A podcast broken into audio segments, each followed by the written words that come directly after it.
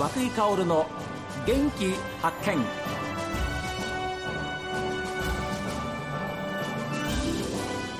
おはようございます。和井薫です。和久井薫の元気発見。一日の始まりは私が発見した北海道の元気な人と出会っていただきます。今週は視覚障害ランナーでありインクルージョンという考え方を提唱されている島真一郎さん。そしてインクルーシブ遊具を制作している株式会社寿の札幌支店近藤香織支店長にお話を伺っています。今年4月から農志公園でインクルーシブ遊具っていうのが整備されまして、はい、これはもうあの北海道であの最大規模、はい、あの東北以北だと最大規模だと思うんですけども、はい、素晴らしいものができたんで、ええ、ぜひこれはもう各地域に当たり前にこういうものが普及していって、しかるべきだというふうに思って、まあ、急遽なんですけども、え、あの10月に函館でこのインクルーシブ遊具の設置体験会的なイベントをですね、はい、あの10月の10日から15日の6日間、ええ。えー、行います。場所はどちらですか？えっ、ー、と函館市の日吉町っていうところにある、はい、えっ、ー、と多世代交流センターコンテ日吉っていうところなんですけども、はい、そこであの遊具を、えー、3ブロックほどあの設置して、はい、子どもたちに遊んでもらう。で近藤さんこれはあの、はい、いろんなその遊び遊具があると思うんですけれども、はい、これオムニスピナーっていうんですか？はい、オムニスピナーと言います。はい、これは何ですか？これはあのコーヒーカップのようなもので回転するあの遊具になっております。ええ、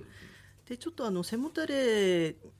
型になっているところが4箇所ありまして、ねはい、そこにこう体を預けて、ええ、であと中にはこう体の不自由なお子様も寝寝たままあの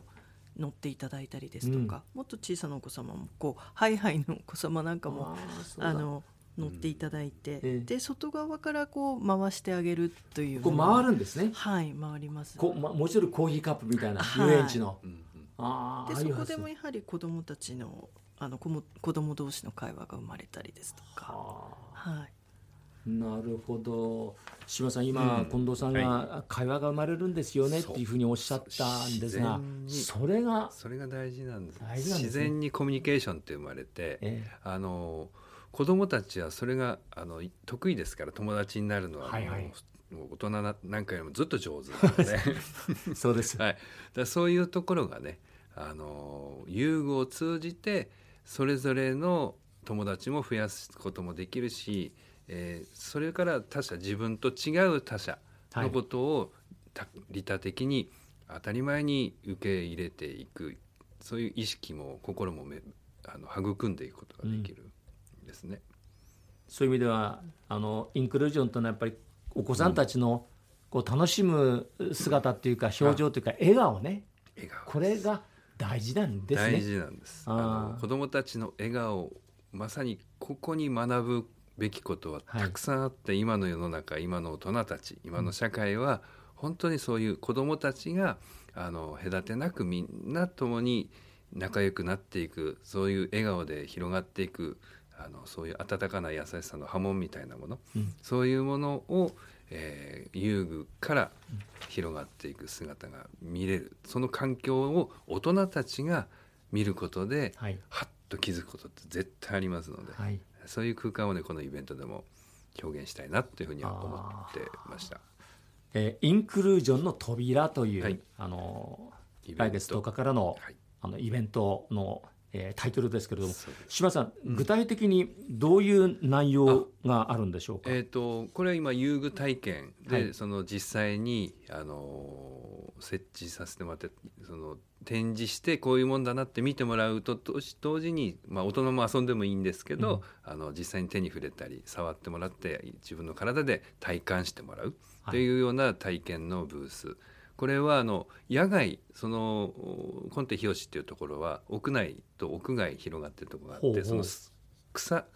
なんですね。芝生になっていて。なるほど、うん、あの本当に公園の一角みたいな感じの空間があるので。いいですねそこにあの遊具を設置するんですけど、うん、でそこは今紹介してもらった3つなんですが、はい、それ以外のあの遊具農師公園なんかにもたくさん出ている遊具それ以外の遊具があるのでそれはパネル展示みたいな感じでご紹介をさせてもらうようにして子どもたちだけではなくて大人たちもあこういうもんなんだなっていうものを見て、えー、分かってもらえるようなイベントですね。はい、さらにあのいろんな出し物をコラボしてやってるんですけどあるんですか、はい、あの子どもたちの遊びの力ではあるとは思うんですけど、えー、そのお絵描きをするとか、えー、ボール遊びをするとか、はい、そういうことも、えー、なんていうか感じてもらえるように、うん、あのアールブリュットって言っても障害者事業所の人たちが素敵な絵を描くんですけどそういう絵を集めてみんなでその展示した絵をに触れてもらうようなコーナーを作ったり、はい、それからとスポーツです。あればそのパラスポーツ競技、ええ。ー、ブラインドサッカーとか、はい、あとあのボッチャっていう競技とかね、はいはい、それからフライングディスクみたいな感じあと何種類かそのパラスポーツで使ってる用具の、えー、体験展示ブースを作ったり、うん。うん、さらにはえー、と面白いのはですねお絵描き、はい、子どもたちはお絵描きするのに落書きで昔窓ガラスとか壁とかに 書いて怒られたと 私はねありましたけど、でもそれをね自由にやらせちゃおうということで、はい、あのお絵描きをえー、コンテ日吉の中にある、まあ、窓ガラスがいっぱいあるんですけど、えー、そこに、まあ、壁でもいいんですけど自由に書いてんですか？いいよって。今日はもうどこに落書きしてもいいよっていう。怒らないからね。そうそうそうそう。そう。でそういうペンがあるのでえー、でそういうペンを作っているメーカーさんにちょっと協力してもらって、はい、あのそういうワークショップみたいなみんなであの落書きして、うん、今日は怒られないからみんなで落書きしちゃおうっていうようなイベントをやったりとかあ。とはあの折り紙を作って折り紙教室みたいなのやったりとか、えー、あとはあの視覚障害者の、まあ、私たちの会のコーラスのサークルがあるんだけど歌ですか？歌です。みんなで歌を歌って、えー、えー、まあ、聞くだけではなくて合唱したりとか。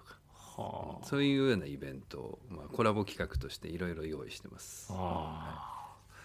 近藤さんこういうあのイベントに、はい、やっぱり近藤さんたちが発想してお作りになった、はい、その遊具がね、はい、実際に使われる楽しんでもらえるってのはいかがですか？本当にあの光栄だと思いますし今あの遊びから学ぶっていうキーワードをいただきまして、うんえ。ー、本当にあの子どもの時からそういった体験をするっていうのは本当に貴重なことだなというふうに思いますし、うんえ。ーあの下さんがおっしゃられてたあの未来が、はい、あの未来につながっていけばいいかなというふうに思いますね。